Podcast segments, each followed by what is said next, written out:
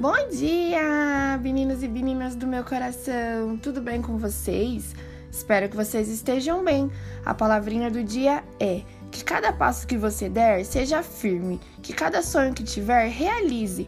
Aproveite o tempo e aconteça o que acontecer. Tenha força, fé e coragem. Para hoje, muita força e fé e coragem. Também quero deixar uma palavrinha que está lá em Filipenses 4 no versículo 13.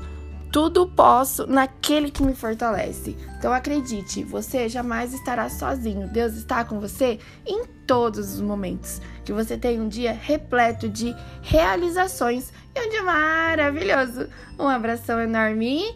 Tchau, tchau.